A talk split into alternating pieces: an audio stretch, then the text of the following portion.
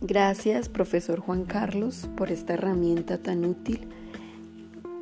Es cierto que los estudiantes al escuchar nuestra voz se motivan. Muchas gracias.